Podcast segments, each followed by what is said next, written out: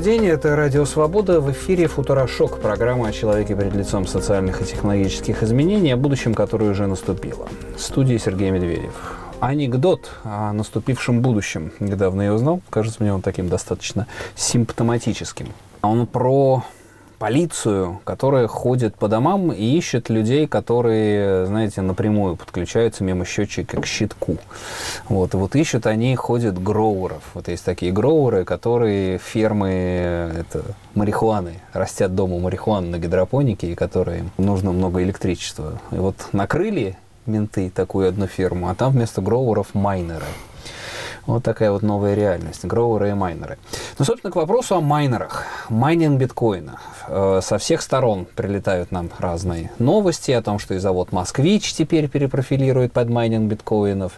Что это такое? Как в этом во всем можно участвовать? Идет какая-то новая глобальная волна, и насколько в этом можно участвовать простому человеку?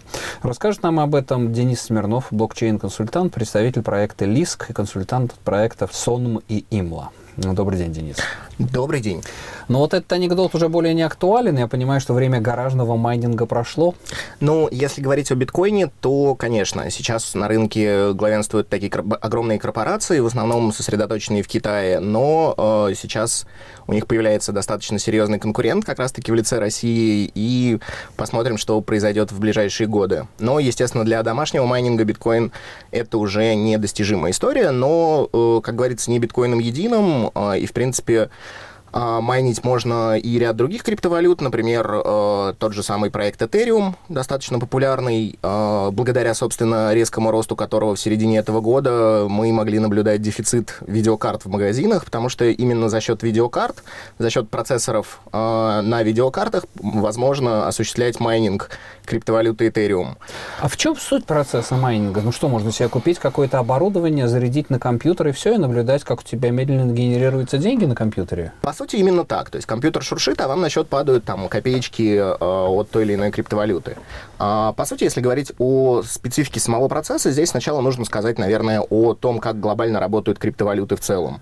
То есть, ну, по сути, если э, говорить о криптовалютах и о биткоине в частности, например, как о самой популярной, то э, проще всего объяснить это в виде аналога э, стандартным банковским платежам, с которыми мы все знакомы, э, при которых да. мы не имеем никакого э, взаимодействия с физическими деньгами, э, просто их подразумеваем. Э, вот в случае биткоина э, ситуация примерно такая же, никакой физической формы у него нету, но э, есть записи в определенных реестрах о том, что кто-то кому-то передал то или иное количество монет. Собственно... Извините, а вообще физических биткоинов вообще не существует? Я видел какие-то, так сказать, картинки таких монеток, Б перечеркнуто, или это чисто просто иконки такие? Это на самом деле а, либо просто прикольный сувенир, либо а, достаточно давно одна из компаний выпускала ряд таких а, монеток, на которые можно было наклеить стикер, который содержал в себе спрятанную А-а-а. ссылку, по которой можно посмотреть и перечислить какое-то количество заранее перечисленных биткоинов на свой кошелек. Но сейчас это исключительно в формате сувенира существует. Вот давайте, раз мы начали разбираться все-таки, значит, если это деньги, чем они обеспечены? Мы все-таки привыкли и выросли в том, что у денег есть некое наполнение, есть некое обеспечение. Биткоин чем обеспечен? А, если можно, я здесь отвечу вопросом на вопрос, потому что этот а, вопрос про обеспечение биткоина возникает а, весьма часто, но при этом хотелось бы всегда спросить, а чем обеспечен доллар или рубль? Ну, во-первых, как Деголь пытался доказать эти самые золотовалютными запасами Америки, валютными резервами. Ну, собственно, в, в итоге как бы экономикой, ВВП э, и материальными фиксированными активами. Ну, по сути, вот э, совершенно верно. Именно экономикой, именно сообществом, которое стоит за той или иной валютой, потому что на самом деле тот же доллар э, уже с, насколько я помню, 70-х годов от золотовалютного запаса США уже был отвязан. То есть, по сути, как бы любая физическая валюта сейчас это в первую очередь гарантии, которые стоят за ней в виде государства, в виде обязательств этого российского государства. И э, у биткоина, в принципе, ситуация примерно э, похожая, потому что существует достаточно большое сообщество, но самое главное, э, сам по себе биткоин как технология позволяет решить несколько достаточно серьезных проблем, характерных для финансового рынка. Как я уже сказал, информация о транзакциях в сети биткоин, она записывается в специальные реестры, собственно, которые называются блокчейнами. И суть этих реестров, в принципе, это тоже довольно похожая история на обычную электронную электронную валюту. Но в случае, например, банковских переводов, вся информация о э, тех или иных счетах содержится в, на сервере там банка, банка или платежной да, системы. Да. Вот. А в случае биткоина этот реестр э, в первую очередь э, является распределенным. То есть он э, содержится на всех компьютерах всех участников системы. А, и при этом э, он э, защищен криптографией, и поэтому каким-то образом взломать его, при этом как бы взломать сразу на всех э, компьютерах всех участников системы не представляется возможным. А, поэтому биткоин и, в принципе, сама технология блокчейн, она решает в первую очередь такую проблему, как отсутствие доверия на каком-то рынке. То есть мы можем не задумываться о том, кому и как мы передаем эти деньги. Нам не нужно при этом э, наличие какого-то посредника, как, как которым выступают, например, банки и платежные системы. Мы можем сразу же осуществлять э, платежи внутри системы быстро, с минимальными комиссиями. Они действительно составляют там доли центов, э, в отличие от банков. То есть в биткоине можно, например, передать сумму в несколько миллионов долларов и при этом заплатить комиссию в размере там э, нескольких центов и при этом как бы эта транзакция пройдет, опять-таки, в отличие от банков, которые потратят на это там несколько дней и, может быть, неделю, э, транзакция будет осуществлена практически мгновенно. Ну, то есть, грубо говоря, это средство, это первое, э, так сказать, важное свойство денег любых, это средство платежа. Грубо говоря, если там фирма Mitsubishi в Японии хочет перевести 200 миллионов долларов в фильме Siemens в Германии, да, она это может сделать с традиционной банковской системой, истратив сколько там, я не знаю, 5%, там 3% на эту транзакцию, да? Ну, я думаю, при международных платежах там участвует несколько банков, и каждый возьмет по 5%, мне кажется. Ну да. То есть это просто, грубо говоря, средство упрощения платежной системы э, в других каких-то валютах. То есть все равно с обеих концов транзакции существуют, э, так сказать, реальные да, эмитенты, проценты и какие-то валюты. А, ну, это если рассматривать всю э, глобальную экономическую систему в целом. Да. Но если говорить только о биткоине, то, ну, в принципе, да. Но сейчас просто э, достаточно активно идет тенденция, что биткоин сам по себе становится э, платежным средством и в офлайне, то есть достаточно большое количество угу. э, магазинов и там больших даже компаний начинают принимать его наряду с э, прочими валютами. То есть, ну, например, компания Microsoft достаточно долгое время э, позволяла покупать за биткоины продукты из своего онлайн- э, интернет-магазина. То есть можно было банально оплатить лицензию Windows с помощью биткоинов. Они Больш... делятся на какие-то фракции? Да, естественно. биткоин как бы, дорогой Учитывая сейчас... стоимость, конечно, он делится да. до 100 миллионной доли. Собственно, это вот биткоин-копейка, так называемая, которая называется в сообществе Сатоши угу. в честь э, основателя, основателя биткоина Сатоши Накамото. А, и, в принципе, вы можете как бы проводить платежи практически в любом размере, вот, в, используя эти самые копейки. Слушайте, так вообще это что? Э, в перспективе, в тренде, давайте пофантазируем, он что, мы вообще может заменить все мировые деньги? Как, mm. если чисто, если работает чистый рынок, да, только невидимая рука рынка, если сейчас убрать как бы злую волю государств, это же наименьшая транзакционная издержка? А, ну, в такой-то постановке вопроса, я думаю, да. По сути, это действительно, ну, это именно та идея, которая была заложена в него изначально, а, который, в принципе, на самом деле весьма сильно отдает криптоанархизму, но, по сути, это именно то, к чему э, стремились его создатели. А, создать универсальное платежное средство, независимое от э, внешнего какого-то влияния. То есть, если мы говорим, например, о обычных валютах, там всегда есть опасность, например, инфляции, которая может быть вызвана дополнительной эмиссией со стороны государства. А, причем, как бы, эта эмиссия может быть оправданной, может быть неоправданной, мы здесь не можем ничего контролировать. в случае случае же биткоина за этим следят, скажем так, бездушные алгоритмы, которые а, невозможно никак изменить. Эмиссия биткоина, она, во-первых, ограничена, то есть общее количество монет, которые может существовать в системе, не превышает 21 миллион. А, а эмиссия новых монет достигается как раз-таки за счет работы этих самых майнеров. Собственно, возвращаясь к вопросу про майнинг, майнеры — это а, такие участники системы, которые как раз-таки отвечают за ее поддержку. То есть в тот момент, когда вы, например, переводите кому-то деньги, э, в сети появляется информация об этой транзакции. Но э, прежде чем она будет полноценно подтвержденной, она должна как раз-таки разместиться на компьютерах всех участников сети. Mm-hmm. А, и майнеры, собственно, занимаются тем, то, что они э, собирают э, неподтвержденные транзакции, объединяют их в блоки и дальше пытаются э, присоединить этот новый блок к уже существующему блокчейну. Но так как я раньше сказал, что блокчейн — это система, защищенная криптографией, то каждый последующий блок в ней, он очень тесно связан с блоком предыдущим именно криптографическими функциями. И задача майнера — это вычислить значение такого ключа, при котором как бы этот блок сможет присоединиться к уже существующей системе.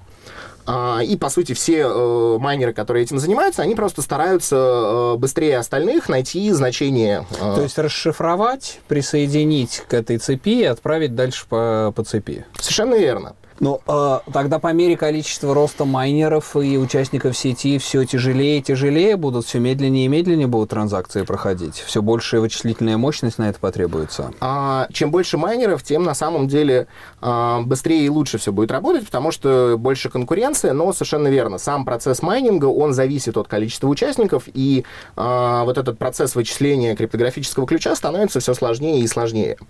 А задержки транзакций и более высокие комиссии комиссии, они в основном все-таки появляются из-за роста, в принципе, участников сети. То есть не так давно, на самом деле, а, как раз сообщество биткоина столкнулось а, с такой проблемой, когда ну, стала необходимость какого-то масштабирования этой системы, но э, изначально разработчики, которые просто создавали биткоин, они просто, вероятнее всего, не планировали, что он станет настолько популярным.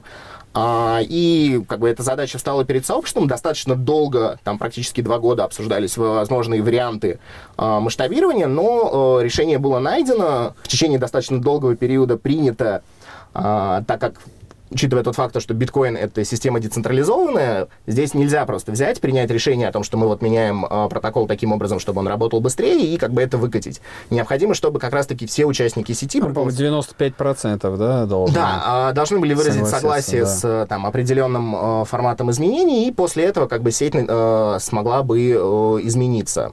А, и, собственно, то решение, которое было предложено, оно как раз-таки решает проблему масштабирования, в первую очередь а, ускоряя а, возможные транзакции и снижая уровень комиссий. А сколько всего сейчас людей в сети, юзеров? Отличный вопрос. Я боюсь, то, что я не смогу сейчас на ну, него ответить. Речь идет о порядок, что... десятки тысяч или миллионы? Я могу оценить, наверное, количество кошельков, которые зарегистрированы в сети mm-hmm. биткоин, и их сейчас несколько миллионов. Но здесь надо учитывать тот факт, то, что а, каждый человек может зарегистрировать на себя любое количество таких кошельков. Ага. А, общее же количество... А, извиняюсь, а если ты покупаешь биткоин, то все, это значит, что твой компьютер подключен, и он начинает тоже... А, нет, он не обязательно при этом начинает майнить. и майнить, нет? А, нет, совершенно не обязательно. Майнеры это как раз-таки, да, весьма отдельные а, участники системы, и если вы хотите просто а, воспользоваться биткоином в качестве там, инвестиционного продукта или в качестве там, средства платежа, вам достаточно просто а, как бы, купить его Открыть биткоин-кошелек. Да, открыть биткоин-кошелек. Для этого сегодня уже даже не обязательно а, скачивать весь блокчейн, который на текущий день составляет там несколько сотен гигабайт. А можно просто зарегистрироваться, например, на одном из э, доступных в интернете сайтов, либо скачать биткоин-кошелек на свой мобильный телефон и сразу же перевести на него а, эти деньги. То есть, по сути, как бы ваше участие в сети биткоин это как раз номер вашего кошелька и секретный ключ к а нему. А почему э, ограничено число биткоинов? И вот тоже считал, что эта сказать, система работает до 2034 года. А, в чем суть ограничения? Не, не совсем так. Система потенциально может работать сколько угодно времени. Просто 2030-2040 год это при э, текущих э, тенденциях то время, когда э, майнеры перестанут получать вознаграждение. А, собственно, после того, как майнер э, нашел значение криптографической функции э, подписи и смог присоединить этот блок к блокчейну, он получает вознаграждение от системы, которая тоже как бы содержится в исходных кодах и э, на текущий день составляет 12,5 биткоинов. То есть, на самом деле, изначально это было 50 биткоинов, но э, через определенные промежутки времени это вознаграждение э, делится на пополам.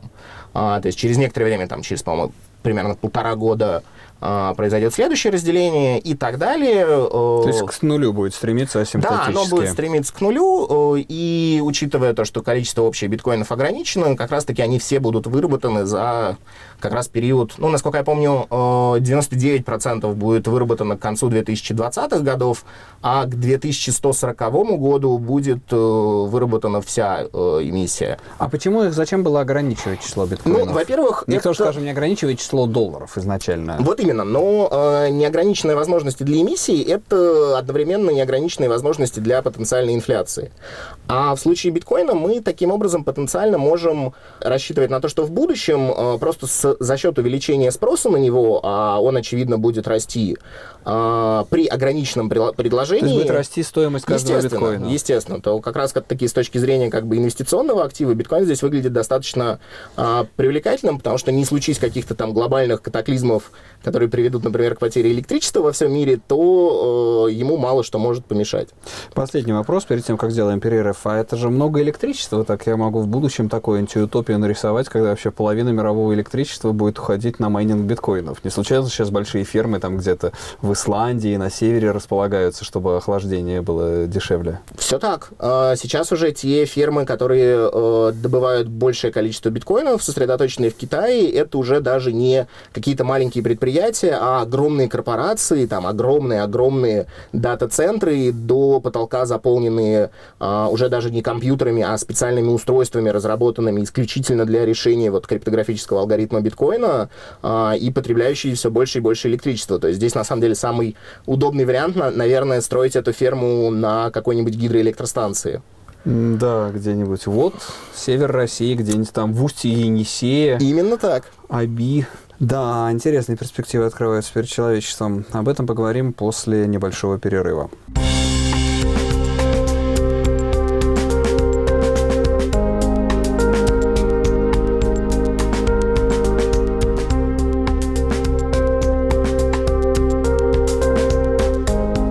Здравствуйте, программа «Археология на волнах Радио Свобода». В студии Сергей Медведев. В гостях Денис Смирнов, блокчейн-консультант, представитель проекта ЛИСК, консультант проектов Сонм и Имла. Говорим мы, как вы уже, наверное, догадались, о биткоине, о майнинге, о технологии блокчейна. И вот здесь, конечно, самые интересные вопросы возникают, э, поскольку, вот, как Денис описывает, это потенциально бесконечно растущая стоимость биткоина, учитывая, что число их ограничено 21 миллионом. Что делать, э, куда податься простому еврею? Что делать простому юзеру, простому человеку? Давайте вот с чего начнем. Э, ну, сейчас стоимость биткоина, вот когда мы говорим, приближается к 5000 долларов. Колеблется вокруг, Колеблется. Да. Хорошо, давайте сейчас зафиксируемся на это. Вот у меня есть, положим, я счастливый человек, у меня есть свободные 5000 долларов, которыми я могу рискнуть. Вот я решил купить один биткоин. Как это сделать и что я с ним буду делать дальше? А, ну, приобрести биткоины сейчас достаточно просто, потому что в интернете существует ряд сервисов, которые позволяют достаточно быстро, просто и даже безопасно осуществить этот обмен. А как я сделаю? А, ну, Со своего банковского счета я могу купить? В принципе, да. Сейчас существует достаточно большое количество, во-первых, э, криптовалютных бирж, то есть отдельных сайтов, которые э, занимаются исключительно э, возможностью торговли а, раз, различными криптовалютами между собой. И ряд из них имеет возможность а, торговли криптовалютой к доллару в том числе и позволяет вносить а, эти деньги на счет. Ну, как? Вот я могу со своего, скажем, Сбербанка онлайн, там, ВТБ онлайн перевести, дадут мне какой-то счет, и я на этот счет просто переведу 300 тысяч рублей. Ну, в принципе, да. Ну, например, в интернете существует такой сайт, называемый localbitcoins.com. Это как раз-таки сервис, который позволяет с достаточно высокой степенью безопасности осуществить покупку биткоинов. А, сам процесс выглядит следующим образом. Вы, регистрируясь на сайте, получаете доступ к а, стене заявок, где различные люди, которые хотят продать биткоин в свою очередь, а, выставляют его по определенной цене. Вы выбираете... Ах, ты его по биржевой цене покупаешь, не по как бы курсу на нынешний день? А, нет, ну так как курс, он все-таки является средневзвешенной суммой. Ну, то есть плюс, раз... плюс-минус. Естественно, потому что да. он колеблется и на разных биржах, а да. в случае вот такой продажи от человека к человеку, он, естественно, выставляет является самим человеком. Так. А, и выбрав понравившийся курс, вы э, создаете заявку э, на покупку определенного количества биткоинов. При этом, что важно, на счету продавца они в этот момент резервируются, и он э, на определенное время теряет к ним доступ. А после чего между вами открывается э, небольшой чат, в котором вы напрямую договариваетесь, каким образом вы сможете перечислить ему деньги. И здесь mm. существует достаточно большое количество вариантов, потому что всем людям э, удобно получать эти деньги по-разному, и там можно, например, с помощью Яндекс денег, Киви кошелька, либо просто переводом с карты на карту, либо даже там в пределах одного банка. А как гарантия, что это не мошенник? Я какому-то Васе кинул 300 тысяч рублей, и Вася растворился в эфире. Вот здесь как раз-таки самое интересное. А, так как я сказал ранее, Э, сумма э, в биткоинах на счету продавца, э, она, во-первых, должна там присутствовать, потому что иначе вы просто не сможете создать заявку на эту покупку. И она в этот момент блокируется, и пока вы не осуществите платеж, она не будет доступна для этого человека. Угу. А после того, как вы этот платеж осуществляете, естественно, первым, и, естественно, в первый раз это довольно страшно, но после того, как вы этот платеж совершили, вы отвечаете об этом продавцу, и у него появляется там большая зеленая кнопка «Отправить биткоин». Биткоины. Соответственно, в тот момент, как он ее нажмет, он, э, ну, биткоины с его счета будут автоматически переведены на ваш а счет. если он ее не нажмет? А если он ее не нажмет? А, здесь как раз-таки самое интересное. А, у вас, как у покупателя, а, обязательно есть доказательства вашей транзакции, то есть выписка с банковского счета, э, транзакция там через Киви и тому подобное. А, и вы ее всегда сможете предъявить. Соответственно, в тот момент, когда вы понимаете то, что в течение какого-то времени продавец не отвечает, причем это может быть не обязательно мошенничество, это может быть там ряд других Ну, каких-то задержка, любых да, условий. Сервера, Да. да. А вы всегда можете открыть э, заявку на контроль администрации, и э, модераторы этого сервиса, они, э, ознакомившись с тем, что деньги вы действительно перечислили, и ваши доказательства являются верными, они, в свою очередь, сами смогут нажать эту кнопку, и деньги в любом случае будут перечислены вам. То есть в, э, в этом случае, ну, это достаточно безопасный сервис и, Понятно. наверное, один То из есть вот самых это уже удобных. начинается система перекрестных гарантий, вот этого вот, так сказать, распределенного э, надзора всех за всеми. Хорошо, насколько это сейчас легально в данный момент? Потому что вот сейчас приходят э, сведения, вот это постоянно идут вбросы, что вот и Министерство финансов хочет запретить для физлиц, что только для юрлиц может, будут доступны биткоины.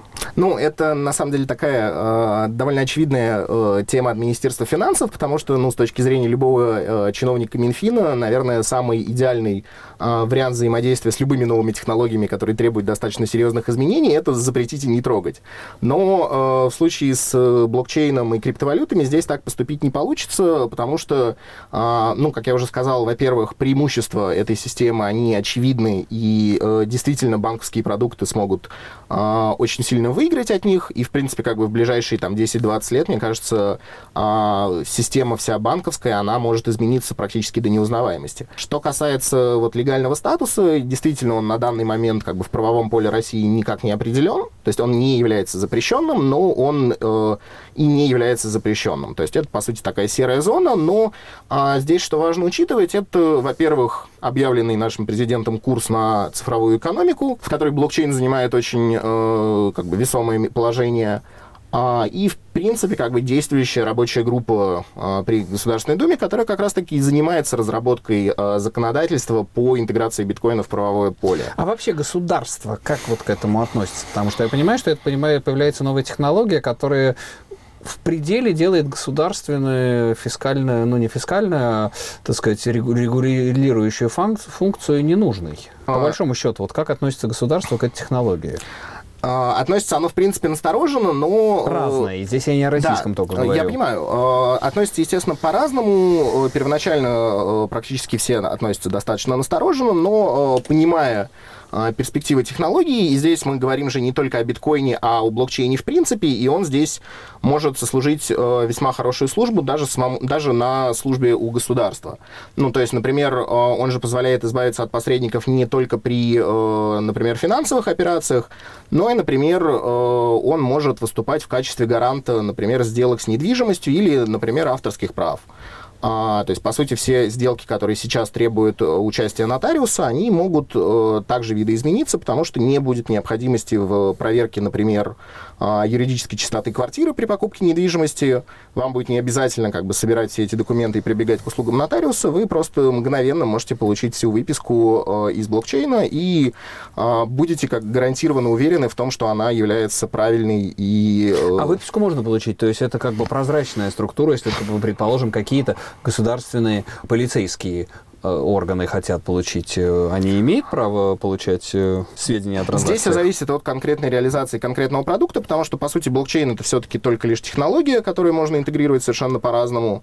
А, изначально она, естественно, является открытой, то есть, например, в случае биткоина каждый из участников системы может получить полный доступ к всей истории всех транзакций э, внутри системы для каждого пользователя.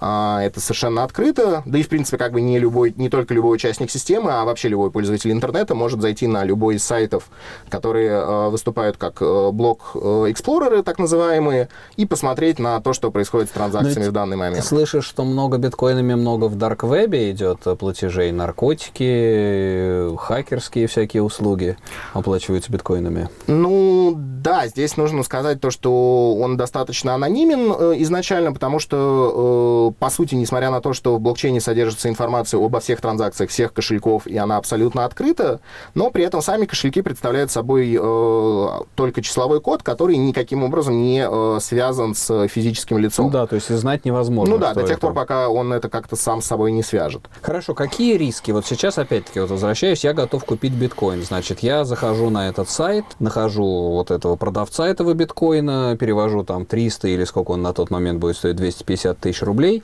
Мне на мой кошелек все засветился один биткоин. Дальше что? Как инвестиционный инструмент, насколько он долгосрочен, интересен?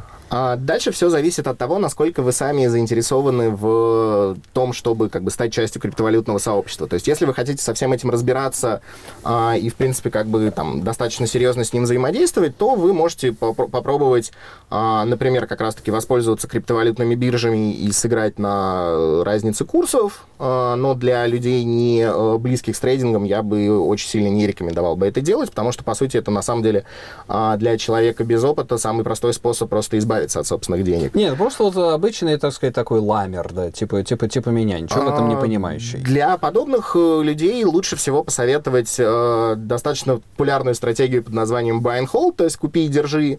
Э, и наилучшим способом в этом случае будет, э, например, э, сохранить данные вашего кошелька с биткоинами на, например, бумажный какой-то носитель, да. то есть просто их записать, спрятать в банковскую ячейку и оставить там на ближайший год-два.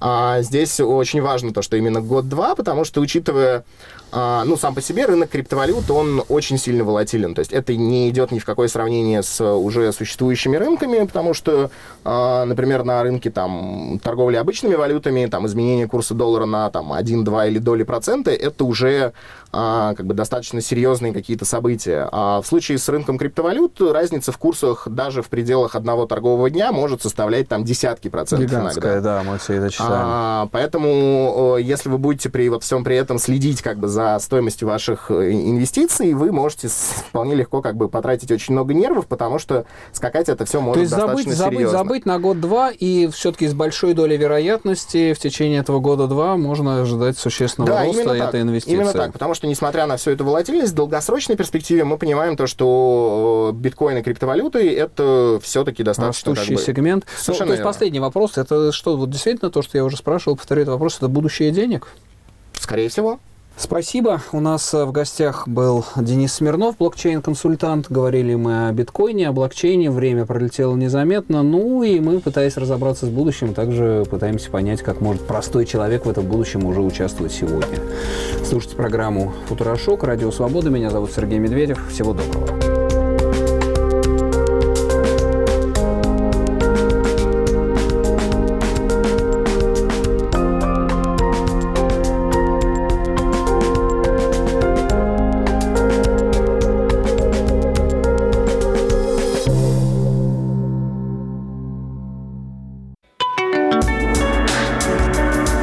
Наши программы без помех поступают из космоса. Для жителей европейской части России со спутника Hotbird. Для азиатской части со спутника AsiaSat-7. Информация о настройке в разделе «Как слушать» на нашем сайте www.svoboda.org. Слушайте «Радио Свобода».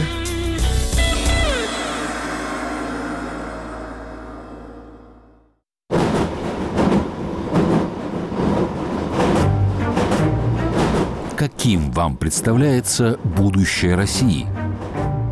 Если мы не изменим свое отношение к тому, что сейчас происходит, то не радужные точно. Нет, я думаю, так же все будет.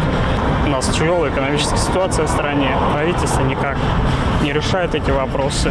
И с каждым днем только ухудшается и ухудшается. Но я все-таки думаю, что все наладится и все проблемы решатся. Ну, это, конечно, идеал, но к этому нужно стремиться вот и все. Я могу сказать, с таким президентом мы будем первыми, а остальное все мелочи. Как говорили, мы победим и все.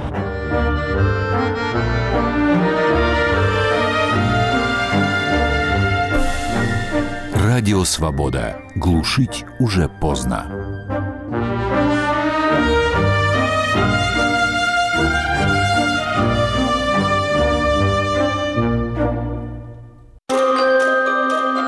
Совсем недавно безбожники подавляли верующих. Сегодня от имени Христа требует ограничения свобод, тюрьмы за кощунство.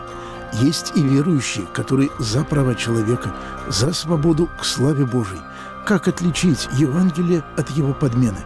Об этом в программе «С христианской точки зрения» в субботу в 17 часов вечера, повтор в воскресенье в час дня и в четверг в 18 часов.